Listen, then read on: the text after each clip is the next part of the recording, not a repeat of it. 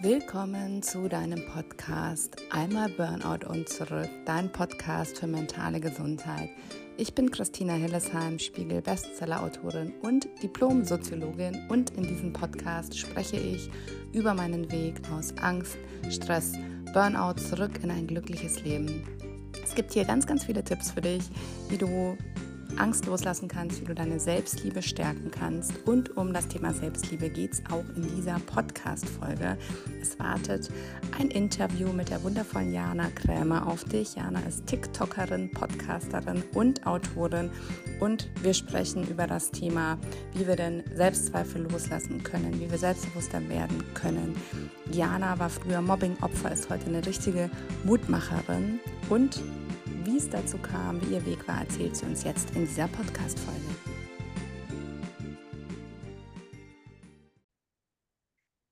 Herzlich willkommen zu einer neuen Podcast-Folge. Heute habe ich mal wieder eine wunderbare Interviewpartnerin und das ist die liebe Jana. Die hat nicht nur eins, sie hat ganz, ganz viele tolle Bücher geschrieben, aber ich glaube, man kennt dich jetzt so in den letzten Wochen, Monaten vor allem von deinem Spiegel-Bestseller. Kannst gleich nochmal erzählen, ich glaube, du hast sogar mehrere Spiegel-Bestseller geschrieben, aber sprechen wir gleich drüber. Ähm, Jana 39, Ungeküsst. Ähm, ich habe es auch gelesen. Ich folg, bin auch tatsächlich über das Buch auf dich aufmerksam geworden. Ich folge ihr auf TikTok und auf, auf Instagram und finde es wunderschön, was sie macht. Und ich freue mich sehr, dass wir heute so ein bisschen über das Thema Ängste sprechen, Selbstliebe sprechen, weil ich glaube, für Selbstliebe und Selbstakzeptanz äh, bist du die allergrößte Expertin. Vielleicht magst du einfach mal für meine Hörer so ein bisschen erzählen, wer du bist, wer dich noch nicht kennt. Ja, erstmal ganz, ganz lieb, dass du mich eingeladen hast. Ich finde es immer total schön, wenn ich irgendwie ins Gespräch kommen kann und wenn dann auch mal die Fragen gestellt werden, die so in den typischen Interviews, wo man nur so an der Oberfläche kratzt. Denn ich habe länger als mein halbes Leben so ein Doppelleben geführt, weil ich mich so sehr für mich geschämt habe. Ich habe immer das Gefühl gehabt, nicht auszureichen, nicht gut zu sein und nicht so wirklich ins Bild zu passen und dass alle anderen ja besser sind als ich. Und ich habe mich in eine schlimme Essstörung geflüchtet, Binge-Eating. Ich weiß nicht, ob du das kennst. Binge-Eating ist halt eine von den drei größten, bekanntesten Essstörungen. Und obwohl es die häufigste ist, ist sie sogar ja, die am unbekanntesten. Man hat ja unkontrollierte Fressanfälle wie so ein Blackout. Und ich habe irgendwann 180 Kilo gewogen und mir einfach gewünscht, am nächsten Tag nicht mehr aufzuwachen. Zum Glück hatte ich immer Menschen an meiner Seite, die ja, mich unterstützt haben, die da waren. Und irgendwann bin ich dann mutig geworden und habe mein Leben selbst in die Hand genommen und habe ja, viel über mich gelernt und inzwischen bin ich einfach nur noch ich und ich finde, die Wahrheit reicht und ich muss mich für nichts schämen. Voll schön. Es klingt jetzt natürlich ähm, so einfach, in Anführungsstrichen. Ja, ich wünschte, es wäre so einfach. auch bei mir oft so wiedergespiegelt wird ne, von den Leuten, die da mein Buch lesen und sagen, ja, so quasi so einfach, weil du natürlich einen Weg in eine kleine äh, Zeitform oder in ein Buch presst, in Anführungsstrichen, ähm, aber es war bei dir mit Sicherheit auch ein langer, langer Weg. Vielleicht magst du da so mal so ein bisschen erzählen. Erstmal so, wie du da reingekommen bist. Also fing mhm. das ähm, in der Kindheit an, in der Jugend. Das, denke ich mal, war ja auch ein Schritt-für-Schritt-Weg in diese Richtung.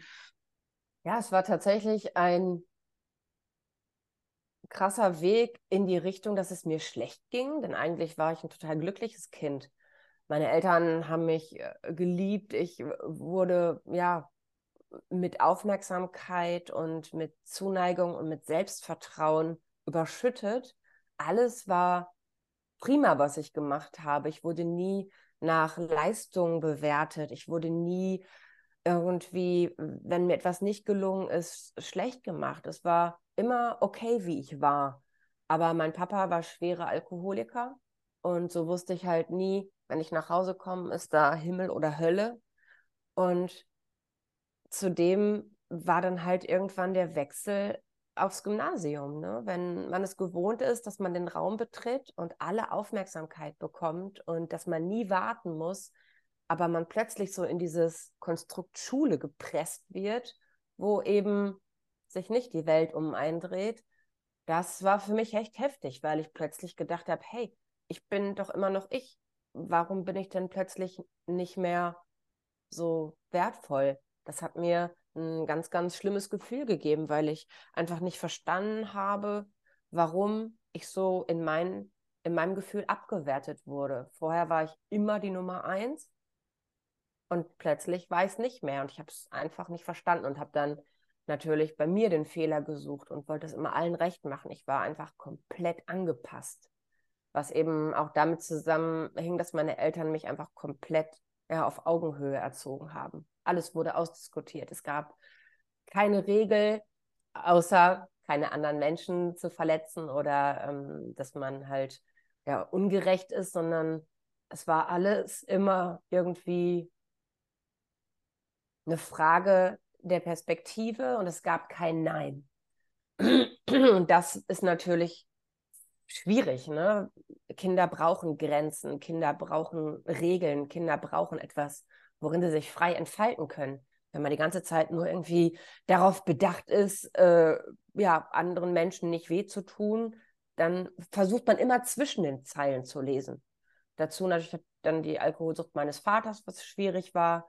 Und ich habe mich dann in eine schlimme Essstörung geflüchtet, weil ich dachte, wenn ich schon sonst im Leben nichts unter Kontrolle haben kann, nicht ob die Lehrer mich mögen, nicht ob meine Klassenkameraden mich mögen, nicht ob mein Papa betrunken ist oder ob sich meine Eltern mal wieder fetzen, dann will ich doch das Einfachste im Griff haben, ob ich esse oder nicht.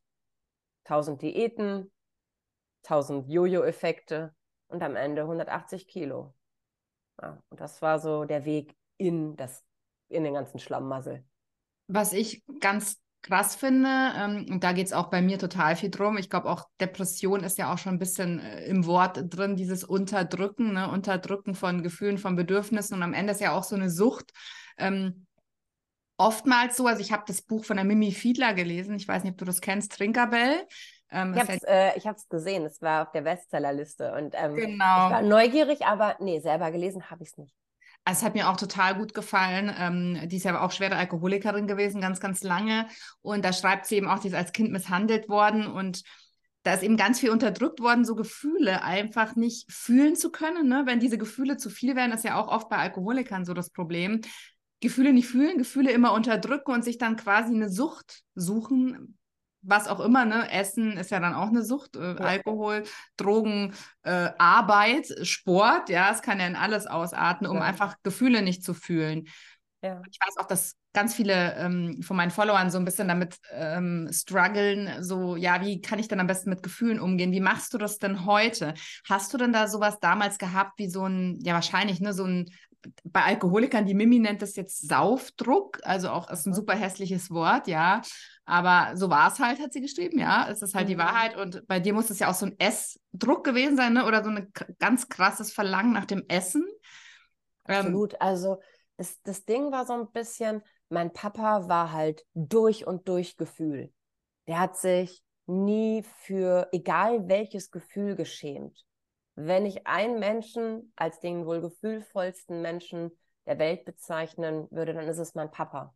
Und ich wollte halt alles, nur nicht so sein wie mein Papa. Heute sehe ich das natürlich ganz anders. Heute bin ich stolz, seine Tochter zu sein. Aber damals, als ich ihn und die Sucht gehasst habe, wollte ich genau das Gegenteil von dem sein, was er ist. Ich wollte keine Gefühle haben. Ich wollte am liebsten gar nichts fühlen. Ich wollte einfach nur funktionieren und ich wollte irgendwie den Tag rumbringen. Und ich wollte Disziplin, Kontrolle, Zwang und Struktur. Das war für mich etwas, was mir Halt gegeben hat, was mich durch den Tag gebracht hat. Auch wenn der restliche Tag scheiße war, war es okay, wenn ich abends mit knurrendem Magen im Bett gelegen habe. Und du hast vollkommen recht. Natürlich hatte ich einen absoluten, weil ich alles an Gefühlen unterdrückt habe, hat sich der Druck an anderer Stelle rausgelassen. Bei mir waren es wirklich die Fetzereien mit meiner Mutter. Ich war, wenn ich heute zurückschaue, ich kann mich nur schämen dafür, wie ich mit ihr umgegangen bin. Und ich bin ganz, ganz stolz, dass wir da inzwischen ja wirklich so Frieden mit der Vergangenheit beide schließen konnten, weil das echt heftig war, wenn man von jetzt nochmal zurückschaut, da schüttelt es mich und ich denke mir, oh Mann. Und das hat sich im Essen und in den Streitereien, in beiden einfach entladen. Immer wieder unterdrückt, unterdrückt, unterdrückt und dann die riesige Explosion. Wie machst du das heute?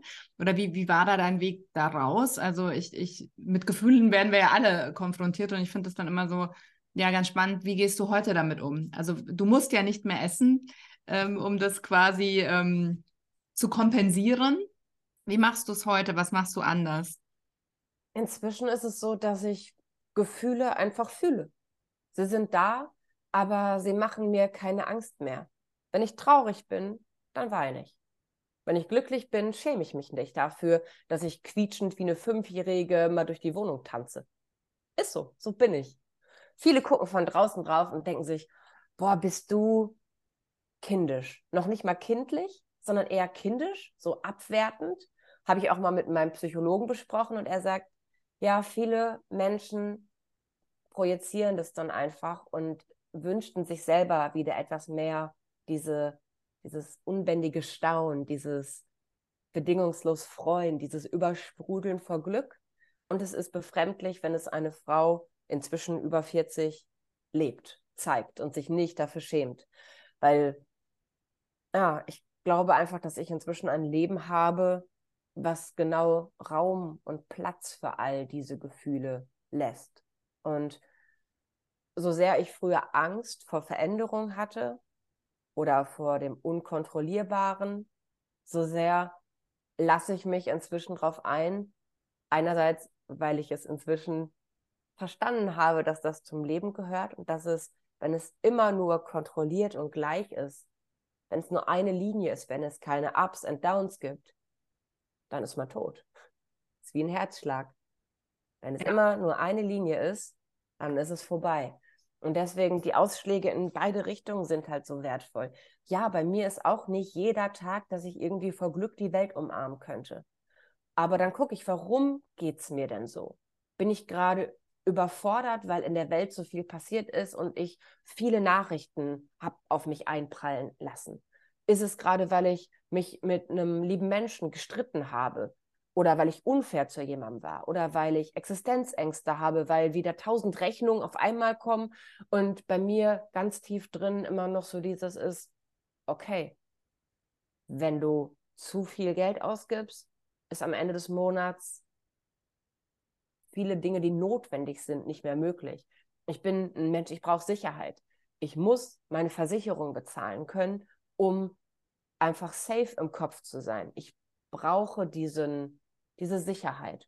Und wenn es mir schlecht geht, wenn ich wirklich so eine innere Angespanntheit empfinde, gehe ich der Sache auf den Grund. Und dann gucke ich nach. Was ist da los? Was überfordert mich? Und was kann ich selber tun? Oder hilft es mir in dem Moment, mit jemandem zu sprechen? Es gibt so zwei Arten von Angst in mir. Bei der einen Angst rufe ich meinen besten Freund an, weil ich weiß, der ist unglaubliches Gleichgewicht im Leben. Der hat immer den Blick von außen und der geht direkt auf die Suche nach Lösungen.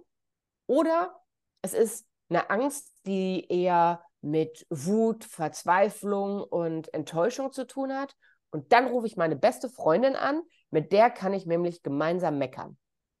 die kommt nicht mit Lösung, sondern die kommt mit, wir hassen das Problem. Und je nachdem, was ich gerade brauche, rufe ich die richtige Person an.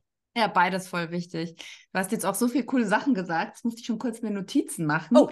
ähm, ich glaube, zwei Sachen sind auch wichtig, weil ich glaube, dieses was denken wohl die anderen ne? und immer an, angepasst sein und ja nicht anecken und immer gemocht werden wollen, haben ja viele. Und, äh, und ja, dieses immer sich nicht wohlfühlen, aber dann trotzdem machen. Und ich glaube, da mhm. sind halt zwei Sachen wichtig, die du gerade gesagt hast. Erstens mal ähm, hinzugucken, warum fühle ich mich nicht wohl? Ja, wo habe ich gerade Ja gesagt, obwohl ich Nein meine, so? Oder warum geht es mir nicht gut? Ja. Bin ich überfordert? Ist irgendwie eins meiner Bedürfnisse nicht erfüllt? Ich glaube, das ist total wichtig. Klar. Und da halt auch so eine Achtsamkeit zu entwickeln, das halt zum, regelmäßig zu machen, bevor die große Bombe platzt, so. Und ich glaube, das ist auch ein Weg. Total. Ähm, weil mich auch viele vielleicht fragen, wie ich das auch viele, ja, Christina, hast du keine Angst, dass du einen Rückfall kriegst? Ähm, weil ich ja auch Depressionen hatte ne, und einen Burnout und da sage ich halt immer genau das, ich bin so achtsam mit mir mittlerweile. Und ähm, vielleicht, ähm, das wäre jetzt die nächste Frage, bevor ich den andere den anderen Punkt noch aufgreifen will. Ich glaube auch eben immer mit den anderen, ähm, was die anderen denken. Ich glaube, wenn so Kritik kommt, hast du gleich auch so angeschnitten, ist es ja oft so, dass da auch Hass, ne, auch mit dem du bist zu kindisch, dass da auch Hass oder Neid oder so ist jetzt so ein hartes Wort, vielleicht nicht Hass, aber Missgunst oder Neid und so mitschwingt und die sind ja oft selber unglücklich so. Ähm, die ja. Menschen, die einem selber so, so, so angehen, ne? so, ähm, also du bist jetzt kindisch, ist ja noch harmlos. Ich weiß nicht, ob, ob im Internet, ich kriege allen möglichen Hate ab. Gott ach, sei Dank ja. in sehr kleinem Maße, wenn ich mir andere anschaue, aber ich kriege auch, ach, was die Leute einem schreiben. So, mir hilft da halt echt immer zu sagen, okay, wenn ein Mensch so fies und so gemein ist, dann stimmt auch bei dem was nicht.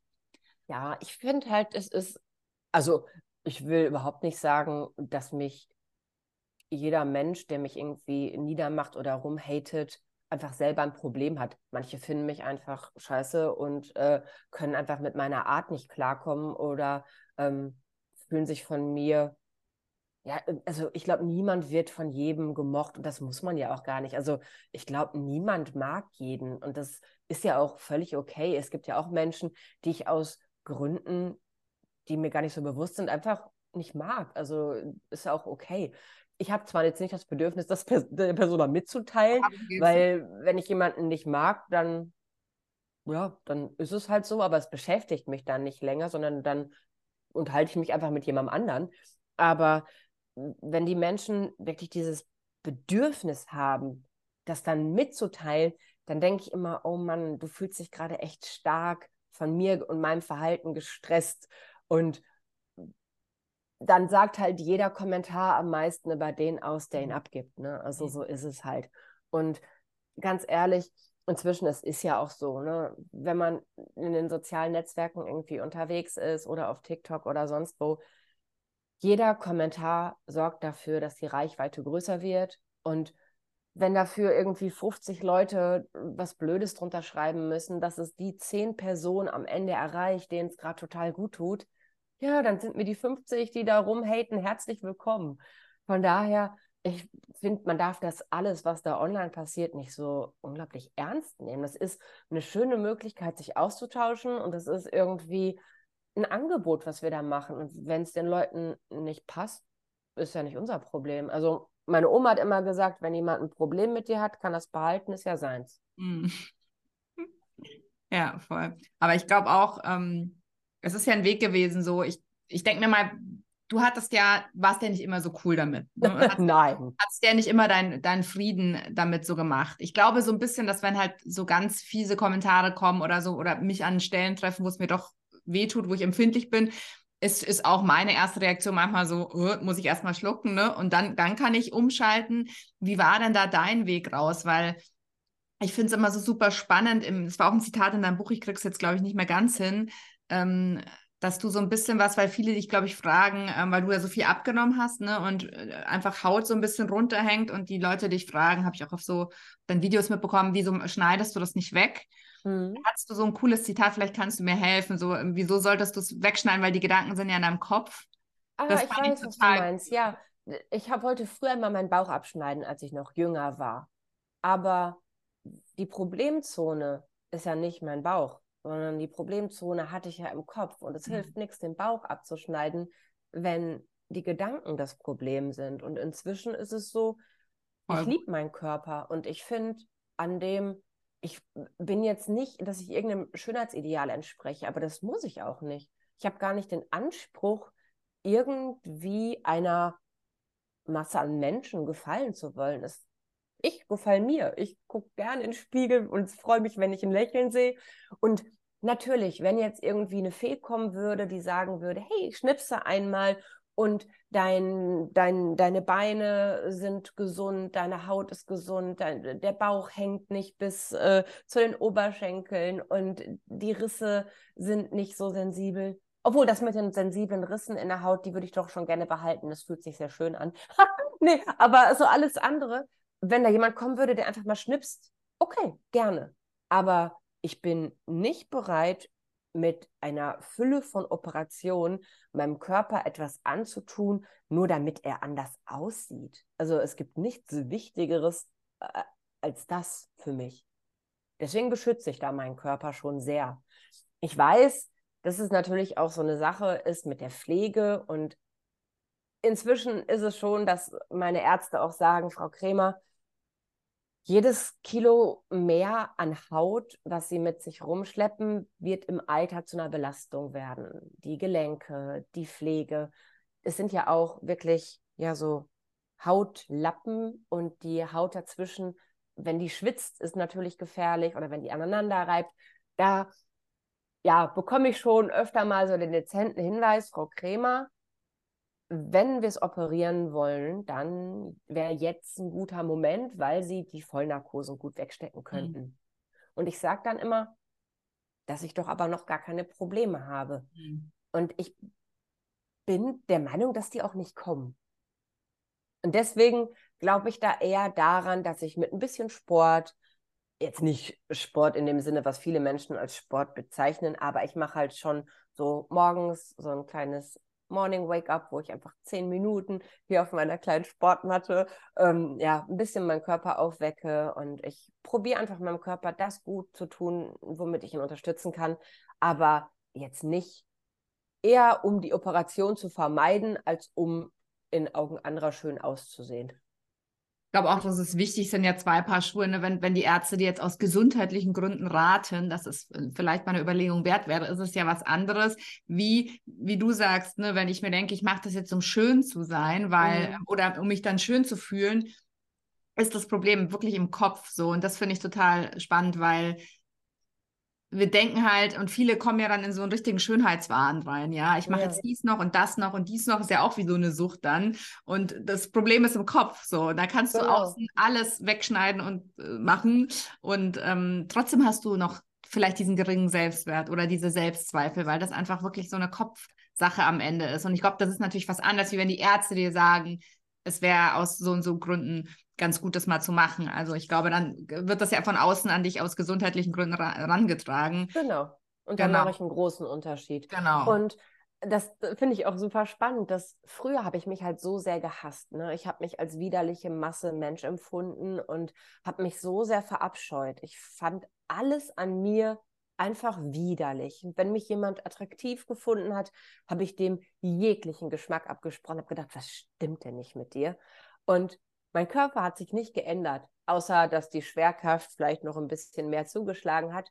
Und die einzigen Sachen, die sich geändert haben, sind die Beziehung zu mir selbst und die Psyche.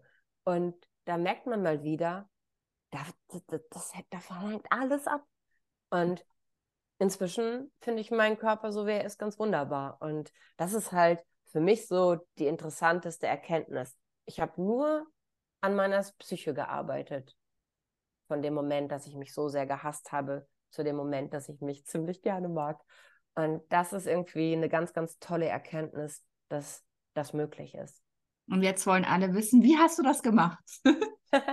ich habe, das war, also waren mehrere Schritte. Ich habe mich so sehr für meine Geschichte und für meine Vergangenheit und für all das geschämt, dass ich überhaupt mit niemandem darüber sprechen konnte. Und mein bester Freund war früher Bassist in der Band, die ich gemanagt habe. Und wir haben uns auf Tour gestritten. Also er hat mir Gründe geliefert, ne? wollen wir mal ehrlich sein. Es war jetzt nicht so, dass ich aus heiterem Himmel da irgendwie einen Streit vom Zaun gebrochen habe. Ich war als Managerin dafür verantwortlich, dass die Termine eingehalten wurden. Er war Bassist und war unpünktlich bis zum geht nicht mehr. Aber trotzdem haben wir uns über die ganzen Streitereien irgendwie ja, besser kennengelernt. Und er war derjenige, der dann auch irgendwann mal gefragt hat, ob bei mir alles in Ordnung ist. Und ich habe sofort die Mauer hochgezogen und habe gesagt, ja, alles ist bestens, äh, wenn wir hier mal mit den Terminen hinterherkommen. Und er hat sich dann so in seinen Augen vielleicht nicht zurückgezogen, aber für mich hat sich so angefühlt, weil er hat so die Wiese, niemand muss mit jedem über alles sprechen. Ne? So, man hat die Themen, mit denen man für bestimmte Leute hat man bestimmte Themen. Und er hat gedacht, wir sind einfach Partyfreunde, ne? Auf Tour und haben eine gute Zeit. Und ich habe gedacht, ich verliere ihn, weil er plötzlich nicht mehr nachgefragt hat, ob alles okay ist. Er hat natürlich gesehen, ich habe 180 Kilo gewogen und in der Öffentlichkeit nur Salat gegessen. Ne? Also das passt nicht zusammen. Und dann dachte ich, okay, dann musst du jetzt ehrlich sein. Und dann habe ich ihm, ja, während die anderen im Nightliner gefeiert haben und Party gemacht haben, habe ich in meiner Koje gelegen gefressen, geschrieben und geheult und habe ihm mal mein Leben als PDF in einer E-Mail geschickt. Und er hat mir dann mit einem Lied geantwortet als Musiker. Er wusste sowieso, dass alles, was er sagen würde, da rein, da raus. Hm. Und das war so der erste Moment, dass ich gemerkt habe, ich muss mich nicht verstellen, ich muss nichts beschönigen, ich kann ehrlich sein und er bleibt. Und das war eine krasse Erkenntnis, weil ich vorher immer das Gefühl hatte, ich müsste die Dinge ja noch besser machen, damit es spannender ist oder noch schlimmer machen, damit man mehr Mitleid hat. Früher war ich immer so, ich habe in Extremen gelebt und auch in meinen Geschichten und ich habe viel gelogen, weil ich immer gedacht habe, die Wahrheit ist nicht genug. Und da habe ich gemerkt, die Wahrheit ist total genug. Und dann habe ich mich selber so ein bisschen ausgetrickst, denn ich bin lange Zeit ziemlich, ziemlich isoliert gewesen, weil ich mich nicht getraut habe, vor Menschen zu sprechen. Ich hatte totale Angst gesehen zu werden. Ich hatte totale Angst, vor Menschen zu sprechen. Schon wenn die Kassiererin an der Kasse mich irgendwie gefragt hat, ob ich Wechselgeld hätte, bin ich knallrot angelaufen und wollte am liebsten überhaupt, also ich war ein ganz angstbehafteter Mensch, weil ich mir nichts zugetraut habe. Was äh, mein Psychodoc hat gesagt, dass das viele Kinder haben, die so gar nicht mal Helikoptereltern, eher so Bulldozer-Eltern, die jedes Problem schon mal wegräumen, bevor es da ist, damit man sich da nicht drum kümmern muss. Und so waren meine Eltern auch. Meine Eltern haben mir überall quasi den Weg bereitet und sie haben es aus purer Liebe getan, aber es ist halt nicht immer unbedingt gut. Und das musste ich dann halt auch schmerzlich erfahren. Ich habe mir wenig zugetraut. Und wenn ich mal an etwas gescheitert bin, und ich bin oft gescheitert, war das für mich sofort, okay, dann schlage ich einen anderen Weg ein. Dann ist das nichts für mich. Dann mache ich einfach was ganz anderes. Und ich konnte mit Niederlagen nicht umgehen. Und das habe ich auch gelernt. Es ist nicht schlimm zu scheitern. Und auch, du hast vorhin das Wort Rückfall genutzt. Und ich sehe es gar nicht mehr als Rückfälle. Das ist wie beim Tanzen. Das ist so ein kleiner Zwischenstep. Und manchmal braucht man ja auch so einen kurzen Ausflug in die Vergangenheit, um wieder zu schauen, dass man es wieder schafft. Ich habe da so einen kleinen Trick für mich entwickelt. Wann immer ich so einen kleinen Zwischenfall hatte, habe ich, ich habe mich halt dann total mies gefühlt. Ne? Ich habe alles in Zweifel gestellt und dachte, oh Gott, der ganze Weg, den du jetzt aus dem Problem gegangen bist, ist jetzt hinfällig. So wie früher, wenn ich eine Diät gemacht habe und dann die, der Kalorienzähler eine Kalorie im Roten war, ab dem Moment war, jetzt ist eh versagt, der ganze Tag ist gelaufen, nochmal, ab heute nochmal fressen, ab morgen, dann nie wieder, ab morgen 100% perfekt. Und das ist überhaupt nicht wichtig. Das gehört dazu. Und ich habe mir dann diesen Trick überlegt, damit ich dann nicht so tief ins Loch falle und äh, so grenzenlos traurig und mich selbst hasse, habe ich mir dann immer ein Blatt Papier genommen und wie so ein Zeitstrahl aufgemalt vorne und dann am Ende ist dann der jetzige Moment und habe dann überlegt, wann es mir schon mal so schlecht ging. Und in dem Moment, wo man sich das überlegt und so einzeichnet, sieht man ja, dazwischen sind ganz viele Phasen, wo es gut war. Mhm. Klar ist mal eine längere Phase, die mies war, aber zehn miese Jahre sind noch kein mieses Leben. Und das muss man sich dann klar machen. Und dann habe ich mir immer überlegt, was hat mir denn damals geholfen? Und allein dann so ein bisschen in die Handlung zu gehen und nicht so ohnmächtig zu sein und mich von allem so, ja, so wie so ein Spielball der Emotionen zu sein. Wenn die Emotionen zu viel werden, dann muss man so ein bisschen den Wind rausnehmen, finde ich. Dann stelle ich mich egal wie trubelig es ist, es kann auch am Bahnhof sein. Das hatte ich zum Beispiel neulich. Ich war sehr überfordert, weil ich auf Tour war und ich habe einen sehr schweren Koffer gehabt, weil ich eineinhalb Wochen nicht zu Hause war und unterwegs waschen. Ich bin nicht so der Waschsalon-Fan und ich war davon überfordert, dass irgendwie mal wieder alle Rolltreppen, alle Aufzüge und was weiß ich was da. Es ging nichts und ich musste den Koffer selber die Treppe hochschleppen. Und ich habe multiple Sklerose und das ist ähm, halt so eine, ja, eine chronische Erkrankung des zentralen Nervensystems. Und ich kann halt wenn ich schwere Sachen schleppe, ich habe die Entzündung auch im Rückenmark und im Gehirn, dann stresst es diese Entzündungsherde so sehr, dass Symptome zum Vorschein kommen, obwohl ich gar keinen Schub habe. Und ich war dann halt oben am Bahnsteig und bei mir ist halt Inkontinenz manchmal ein Symptom von der Multiple Sklerose.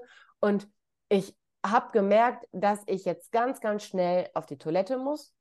In dem Zug waren alle Toiletten gesperrt und ich war komplett überfordert, weil ich Angst hatte, mir in die Hose zu machen und dann bei dem Auftritt mit einer durchnässten Kompressionshose, denn ich habe Lipödem und da hat man so, ähm, ja, das ist einfach eine ganz, ganz enge Hose. Und da dachte ich, oh nein, oh nein, und war komplett überfordert mit mir und der Welt. Und dann stand ich da und habe tief durchgeatmet und als ich dann die Treppe runtergegangen bin, wieder mit meinem schweren Koffer, wieder ohne Rolltreppe, da sind mir fast die Tränen gekommen, weil ich gedacht habe, ich schaffe es nicht bis zum Klo. Ich schaffe es nicht. Und dann war ich halt auf der Höhe zwischen den oberen Treppen und den unteren, so eine kleine Absatz war da. Und dann war es mir völlig egal. Alle Menschen sind an mir hoch und runter geströmt. Ich habe mich an den Rand gestellt, habe meinen Koffer festgehalten und habe durchgeatmet und habe überlegt, was ist das Schlimmste, was passieren könnte. Ich habe gedacht, okay, du nässt dich ein. Okay, wie gehst du dann damit um? Hast du die Möglichkeit, die Hose nochmal zu wechseln? Können wir den Auftritt etwas weiter nach hinten verschieben? Sind vielleicht vorher Interviews, die man gegebenenfalls auf nach der Show? Hab dann alles so in Gedanken durchgespielt und während ich da stand, ist jemand gekommen und hat gefragt, kann ich Ihnen mit dem Koffer helfen? Mhm. habe ich gesagt, ja, das wäre ganz lieb. Und dann habe ich es gerade noch nicht 100 Prozent, aber fast noch rechtzeitig auf die Toilette geschafft. Und wenn man sich klar macht, dass das Schlimmste, was passieren kann, das ist alles keine Operation im offenen Herzen. Wenn mal was schief läuft, stirbt niemand. Das ist okay auch bei Angst, glaube ich, wirklich ganz, ganz wichtig, was du gerade gesagt hast, dieses, was kann in dem schlimmsten Fall passieren? Also sich nicht permanent um dieses Problem drehen, nee. so wie du es gerade erzählt hast, nicht permanent zu denken, oh Gott, ich mache mir in die Hose, oh Gott, oh Gott, oh Gott. Und dann, oh genau. oh Gott, oh Gott, sondern überlegen, okay, was ist denn die Lösung? Was mache ich denn dann? Und ähm, ich glaube, das ist total wichtig, sich da immer wieder selber abzuholen, weil meistens haben wir halt irgendwie eine Lösung parat, ja, was man im schlimmsten Fall machen kann. Und genau. der schlimmste Fall tritt ja in 99,9 Prozent der Fällen sowieso nicht ein. So. Ja, also genau. ich glaube, da echt wieder so einen Verstand anzuzapfen, ganz wichtig. Und auch zum Thema Rückfall äh, fand ich auch voll cool, was du gesagt hast, weil ich glaube, das ist ja gar nicht ein Rückfall so, mhm. sondern es ist einfach ein kleiner Rückschritt. Und ich glaube, gerade jetzt, ich kenne mich jetzt mit Essstörungen nicht aus, aber gerade durch dieses, ach, jetzt ist auch schon alles egal, ja, ja äh, reitest du dich ja so ein bisschen wieder da hinein. Aber Total. wenn du sagst, okay, heute nicht, komm morgen wieder, weil ich meine, äh, nur weil du einmal jetzt mehr isst, so. Ähm, ich sehe es auch öfter bei dir, du erlaubst dir ja auch mal ein Stück Kuchen oder so, ne? Ja, Dann, und wie? Das erlaube ich nicht nur, das genieße ich so sehr. Ich liebe es inzwischen zu schlemmen, ja. Und das ist, glaube ich, voll wichtig, ja, diese ja. Balance zu finden und nicht eben zu sagen, ich esse nie wieder einen Kuchen, sondern ich esse halt vielleicht nicht fünf Stück an einem Tag. Oder wenn ich das mal mache, ist auch okay, aber ich mache es ja. halt nicht jeden Tag so, genau. ja ähm, da einfach so einen Weg zu finden, ist, glaube ich, total wichtig. Und es ist kein Versagen. Ja. Früher habe ich immer Lebensmittel in gut und böse unterteilt und ich habe immer ja mein Glück davon abhängig gemacht, was da für eine Zahl auf der Waage steht. Was für ein Bullshit. Was für ein Quatsch. Heute weiß ich, dass Essen bei mir nur ja das Symptom war. Das Problem lag viel, viel tiefer. Ich hatte ganz, ganz andere Probleme, die es anzugehen ging. Und das war auch so heilsam von meinem Psychologen, weil ich habe mal in einer Sitzung zu ihm gesagt, ich traue es mich kaum zu sagen, aber ich habe wieder angefangen, Kalorien zu zählen. Und er hat gesagt, wieso trauen Sie sich das nicht zu sagen? Sag ich, ja, wir sind doch schon so weit gekommen. Sagt er, ja, aber nur weil Sie jetzt gerade alte Verhaltensmuster hochholen, die Ihnen eine Sicherheit geben, stellt das doch nicht im Ansatz unsere Erfolge in Frage. Sie haben gelernte Muster, die Ihnen in bestimmten Situationen helfen. Lassen Sie uns doch schauen, warum Sie es gebraucht haben. Und seitdem sehe ich meine Essstörung tatsächlich ja wie so eine Art Kompass. Ich denke überhaupt nicht mehr über das Essen nach, außer ob ich Bock drauf habe oder nicht. Aber wenn ich über das Essen nachdenke, wenn ich anfange zu rechnen, wenn ich merke, ich denke darüber nach, wie jetzt die Nährwertzusammensetzung ist. Dann gucke ich, was im Leben nicht stimmt. Meine Essstörung ist wie so ein Kompass. Wenn die ausschlägt, dann muss ich gucken, okay, warum brauchst du das gerade? Und oh, das ist echt voll, also voll die schöne Erkenntnis. Also ich bin total dankbar, diese Therapie gemacht zu haben. Vor allem, wenn jetzt auch jemand zuhört, weil ich glaube, viele, ähm, einige haben bestimmt auch mit dem, mit dem Essen ähm, Probleme, weil ich glaube, Angst, Depression, Essstörung ne, ist oft so ein mhm. ganz großes Gemeinschaftsfeld, sage ich mal. Aber wenn jetzt auch jemand zuhört, was bei mir viele sind, die Angst haben, ist, glaube ich, genau dasselbe. Auch auf die Angst umgemünzt, kann man sagen. Ne? Wenn du merkst, dass deine Angststörung äh, wieder hochkommt, wenn du wieder ja. anfängst, äh, irgendwie ja, dir Gedanken zu machen, welche Krankheit du haben könntest. Und so war es bei mir, kann ich wirklich eins zu eins unterschreiben. Guck gucke ich auch immer, okay, was passt gerade nicht. Ja, genau. Ja? Und das ist mega schön, ähm, was du gerade gesagt hast. Und ich glaube, es hilft auch vielen. Ähm, egal, und ich, tatsächlich bei mir war es auch so, ähm, wir haben einen Burnout, als die Depression dann dazu kam, ne? Ich hatte immer so Phasen, da kam wieder so eine ganz leichte Version davon hoch, ja. ja. Und da habe ich auch immer geguckt, okay, was passt gerade nicht, weil ich glaube, ähm, oder ich bin auch fest davon überzeugt, dass der Körper dir nichts Böses will mit so einer psychischen Erkrankung. Ne? Das ist immer eigentlich ein Hilfeschrei. Absolut. Ja. Und wenn man das halt so ein bisschen versteht, wenn man auf die kleinen Warnsignale achtet und wenn man sich selbst aber auch als die Person versteht, die das Ganze beeinflussen kann. Bei mir ist auch nicht, dass irgendwie jeder Tag alles easy ist. Die Multiple Sklerose stellt mich da schon manchmal so vor Herausforderungen, weil ich abends nicht weiß, wie der nächste Tag ist. Aber das macht mir inzwischen keine Angst mehr, weil ich weiß, es kann sich alles ändern. Und in mir ist eine unglaubliche Dankbarkeit, weil ich weiß, wie es ist, wenn man nichts mehr sehen kann. Ich weiß, wie es ist, wenn der Körper plötzlich gelähmt ist an bestimmten Körperstellen. Ich weiß, wie es ist, wenn man nicht mehr aufstehen kann. Umso dankbarer bin ich für all die Momente, wo es geht. Und wenn dann so zwischendurch auch so die Signale von meinem Körper kommen, dass das Knie plötzlich anfängt zu zucken, dass es irgendwie wie so ein kleiner Ameisenhaufen auf der Haut ist, dann checke ich zwei Dinge. Erstens, ob ich richtig viel Stress habe, denn manchmal ist es gar kein Schub der Multiple Sklerose, sondern einfach nur eine Stressreaktion. Und dann sage ich, okay, Crema, jetzt muss man ein bisschen die nächsten Tage ein bisschen Piano machen. Oder ich checke, ob ich vielleicht meine Tage bekomme, denn das macht auch unglaublich viel mit den Hormonen, mit dem, mit dem ganzen Haushalt. Und auch da, ja, da muss man ein bisschen besser zu sich sein. Und damit meine ich nicht irgendwie, äh, dass man sich mehr loben oder irgendwie was gönnen sollte, sondern da muss man ein bisschen achtsamer mit sich umgehen und drauf schauen, was braucht denn mein Körper gerade. Kann ich auch total unterschreiben. Habe ich tatsächlich auch erst nach meiner Depression überhaupt mal wahrgenommen, dass ich mich wirklich so kurz vor meinen Tagen nicht, nicht so in meiner besten. Version meiner selbst befinde. ja. Und, äh, das habe ich echt auch erst dadurch so festgestellt. Ich glaube, ich war vorher so unachtsam, das habe ich nicht in Verbindung gebracht. Nee. Aber ich merke es tatsächlich jetzt auch. Also jetzt bin ich ja in einem ganz anderen Modus, weil ich war ja schwanger. Ich habe ja vor vier Monaten mein zweites Kind bekommen und jetzt habe ich auch noch gar Ach, nicht meine Tage. Also ja habe ich nur noch äh, nicht mehr so gut erinnert, das ist schon zwei Jahre her, so ungefähr, äh, wann ich sie zuletzt hatte. Und deswegen hast du anderes Hormonchaos, wenn du stillst und so, aber das habe ich jetzt momentan nicht mehr. Aber das nur mal am Rande. ähm, was hatte ich mir noch aufgeschrieben? Ich wollte noch irgendwas. Ach ja, ähm, weil du gesagt hast, du konntest nicht mal mit der Kassiererin an der Kasse mhm. sprechen. Und jetzt, ähm, also ich sehe immer, ist unfassbar erfolgreich. Du bist ja, glaube ich, auf TikTok 500.000 oder sind es mittlerweile noch mehr? Oder sind es schon fast eine Million? Ich weiß gar nicht. Wie viel hat es?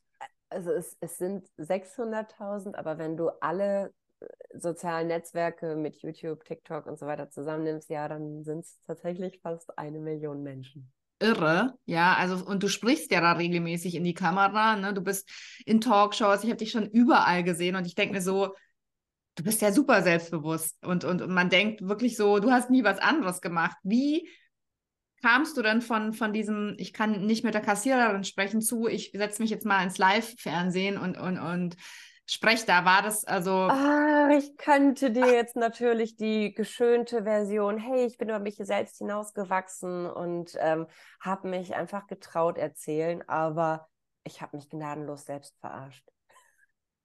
War immer gut darin, Dinge für andere Menschen zu tun. Und mein bester Freund hat einen Satz gesagt, als ich ihm mein Buch anvertraut habe.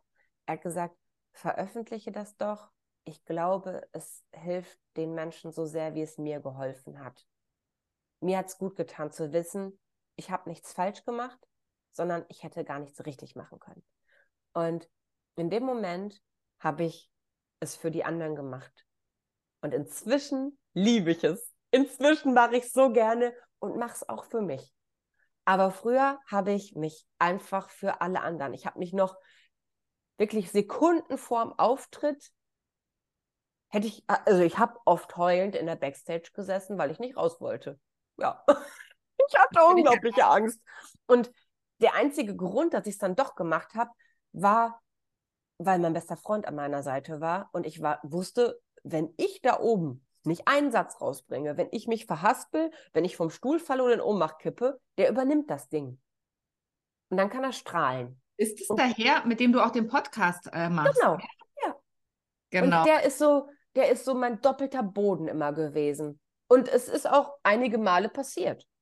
Ja, ich war dann plötzlich so aufgeregt, dass ich meine Stimme so wenig, meine Atmung so wenig, mein ganzes, meine Gedanken so wenig unter Kontrolle hatte, dass ich plötzlich hyperventiliert habe. Dann bin ich kurz nach hinten gegangen, der hat ein paar Songs mit seiner Band gespielt und dann bin ich wiedergekommen. es darf mal schief laufen. Und, Voll. Und ich glaube auch, das Normal ist, dass man auch Angst hat, ja. Also wenn ja. ich und sich denkt, oh, bei der Jana sieht das immer alles so super einfach aus. Ich glaube, da auch zu wissen, ähm, dass du bestimmt, und genauso wie ich, auch ähm, vor deinen ersten Auftritten gerade mal da saßt und gedacht hast, um Gottes Willen, ich schaffe das niemals. Und ich glaube, das, das ist auch eine Hölle. Übungssache, ne? Ja, und mein bester Freund hat mir versprochen, dass das schnell weniger wird. Noch drei Jahre nach unserem ersten Auftritt war es für mich die Hölle. Wirklich die Hölle es hat ganz lange gebraucht und es hat vor allem ganz häufiges Scheitern gebraucht, um es zu lieben. Ich musste ganz oft wirklich die schlimmsten Befürchtungen wahr werden lassen, um zu erkennen, dass auch das nicht schlimm ist. Und je öfter Dinge schiefgelaufen sind, desto mehr habe ich einfach gecheckt, Genau das mögen auch die Menschen da unten. Die wollen nicht, dass es perfekt ist. Du darfst mal eine Seite vergessen zu lesen und dann plötzlich dich fragen, hä, wo, wo sind wir denn gerade? Alle haben Spaß, wenn da oben echte Menschen sind. Und deswegen, ich bin auch ein großer Fan davon, Dinge einfach nur einmal zu machen. Ich bin nicht gut darin, ein Video zweimal aufzunehmen. Ja, dann verspreche ich mich halt. Ja, und? Das ist doch menschlich, das ist doch völlig in Ordnung. Und je mehr man irgendwie einfach auch genau das genießt, desto mehr Spaß macht es. Und inzwischen, du kannst mich in jede Talkshow setzen, du kannst mich überall hinschicken. Ich freue mich wie Bolle drauf, weil ich jedes Mal irgendwas Neues über mich lerne. Also ich kann das total unterschreiben, geht mir, geht mir auch so. Äh, früher auch beim, also ich war jetzt kein Mensch, der super Lampenfieber oder so hatte. Nicht so ganz, ganz schlimm, aber immer ein bisschen, sag ich mal. Und von meinem ersten TV Live äh, Interview, ich komme zwar in der BR Abendschau jetzt zu meinem Buch, also weil ich halt ganz viel Referat, aber live, sag ich mal, im Fernsehen, das war schon nochmal, dass ich mir dachte, okay, eine zweite Chance, so der erste Live-Fernsehauftritt, das war schon, da ging mir schon ein ganz schöner Puls, aber ich saß da halt trotzdem hin und dachte mir, boah, ich habe da so Bock drauf, ich will ja. meine Message rausbringen. Genau. Mein Buch, ich bin so froh, wenn, also da steht dann auch das einfach über meine Aufgeregtheit und ich, ich, ähm, ich freue mich dann einfach so sehr, dass ich das machen darf. Und ich glaube, da ist auch so ein Tipp für alle, die Angst vor was haben. Ich glaube, die erste Frage ist immer, die man sich stellen darf, will ich das gerade überhaupt? Weil mhm. oft haben wir Angst vor was, weil wir es gar nicht wollen. Ja. Und es ist mega wichtig, sich dann zu zwingen, das zu tun. Das merkt man dann ganz gut, weil die Angst danach immer noch da ist. Also man fühlt sich danach nicht besser. Dann hast genau. du die Sache eigentlich gar nicht so richtig gewollt. Das ist dann oft so, du machst was für andere. Ja. Oder hast du Angst, ähm, willst es aber unbedingt und dann ist halt danach das beste Gefühl. Genau, ja. Du hast also, vollkommen recht. Danach ist man dann ja. so stolz und denkt sich, geschafft. Ja, voll. Ja, das, das erlebe ich auch immer wieder. Also, und ich meine, wir haben Bücher geschrieben, genau weil wir das, was wir erlebt haben, für mitteilenswert halten, weil wir glauben, dass es anderen Menschen hilft. Und es gibt ja nichts Schöneres, als darüber zu sprechen, was einem selbst gut getan hat. Deswegen, ich, äh, da, da brauche ich mich noch nicht mal austricksen. Da stehe ich so hinter das aktuelle Buch, da bin ich einfach auch wie Bolle stolz drauf. Und um deine Eingangsfrage nochmal zu beantworten, nein, das ist der aller, allererste Bestseller. Echt? Ja. Ich habe gesehen, du hast doch, also, haben jetzt natürlich wahrscheinlich deine anderen Bücher auch nochmal so einen richtigen Aufschwung, glaube ich, wahrscheinlich erlebt. Oh, ne? Weil, also das Buch ging ja richtig krass so durch die Decke, kann man ja. sagen. Ne? Ja. Platz, welcher Platz und ganz lange, glaube ich, auch in den Listen ist es immer noch. Nee, ich glaube, jetzt ist es nicht mehr drin, aber ähm, es war auf jeden Fall 13 Wochen äh, in, ja, auf der Bestsellerliste, Spiegel-Bestsellerliste, dann die BookTalk-Bestsellerliste und ähm, die höchste Platzierung war die drei cool. Ja. Richtig cool. Also ich habe ja selber auch einen Spiegel-Bestseller geschrieben, aber ich weiß, wie schwer das ist, erstens, den zu schreiben. Also da musst du schon viel, viel verkaufen. Und was absolut krass ist, finde ich, dass du 13 Wochen da drauf warst. Also ähm, das ist wirklich nicht, das schafft nicht jeder und das ist auch eine Auszeichnung, dass es ein ganz äh, besonders tolles Buch ist. Weil, ähm, ja, also ich glaube, ich war da weiß ich nicht, bin da relativ schnell wieder, wieder runtergefallen, bin ein paar Mal noch draufgekommen, aber so lange sich zu halten, ist echt ähm, ganz toll. Ja. Ich glaube, es liegt aber auch daran, weil so viele Menschen, die es gelesen haben, danach ihre Gedanken dazu geteilt haben. Es haben plötzlich so viele Menschen über mein Buch gesprochen und das Schöne war, aus den unterschiedlichsten Beweggründen. In dem Buch geht es ja nicht nur darum, obwohl es Jana 39 ungeküsst heißt, geht es ja nicht nur um die Beziehungsthematik. Es geht ja über meinen ganzen Weg, wie ich gelernt habe, glücklich zu sein, wie ich gelernt habe, zufrieden zu sein und keine Angst mehr vom Leben zu haben. Ich hatte ja Angst vor allem. Und das hat halt mit vielen Menschen irgendwas gemacht, weil ich glaube, wir sind alle mal vom Leben überfordert. Und nur weil die Menschen dann darüber gesprochen haben, hat es sich so lange in der Liste halten können. Ich glaube, da das, das, das lag nicht nur an mir und an dem Buch, sondern eher an den Menschen, die so dankbar waren über die Gedanken des Buches, was es mit ihrem Leben gemacht hat. Vor allem ist, also der Titel ist äh, natürlich unfassbar mutig, weil es ja auch die Wahrheit ist, so wie ich das entnommen habe, ne? wie du es ja auch so schön ja. sagst, die Wahrheit reicht. Und weil es, glaube ich, echt so ein Riesentabu ist, ja, Voll. sowas überhaupt zu erzählen.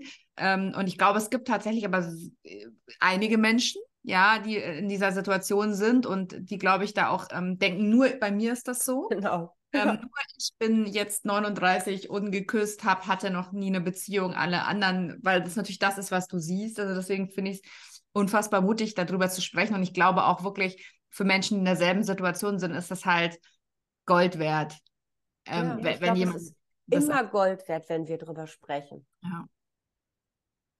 Ich, ich habe in der ganzen Zeit wirklich eine Sache gelernt. Ich habe mich früher für alles geschämt. Ich habe mich geschämt, dass ich keinen Berufsabschluss habe. Ich habe mich für mein Aussehen geschämt. Ich habe mich für meine Gedanken geschämt. Ach, ich, über, für alles. Für meine Krankheiten, für meinen nicht vorhandenen Beziehungsstatus, für alles. Inzwischen habe ich gelernt, man muss sich nur für eine Sache schämen und das ist ein scheiß Charakter. Und alles andere, das sind Besonderheiten. Und genau die machen uns ja so wertvoll. Und da denke ich immer wieder an die Worte meines besten Freundes. Wir sind genau durch diese kleinen Ecken, Fehler und Kanten, die wir so gerne verstecken, genau die Menschen, die andere Menschen in ihrem Leben haben wollen, weil sie uns ausmachen, weil sie, mhm. ja, genau diese Besonderheiten so sehr an uns schätzen. Deswegen. Also genau so ist es. Und ich tatsächlich glaube wirklich, dass dir diese vielen Menschen genau deswegen folgen. So.